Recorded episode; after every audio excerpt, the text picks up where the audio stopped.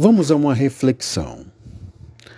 Não somos perfeitos e muitas vezes desagradamos também, decepcionamos também, chateamos as pessoas que nos amam também. Nem sempre devemos nos vitimar, mas buscarmos reconhecer em nós o quanto precisamos melhorar também.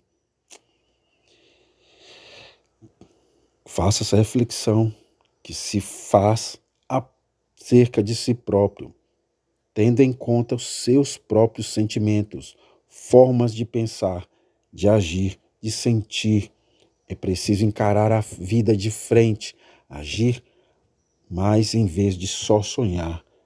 Quando um propósito tem como base aliado a ação e a busca com persistência e coragem, qualquer desejo se realiza.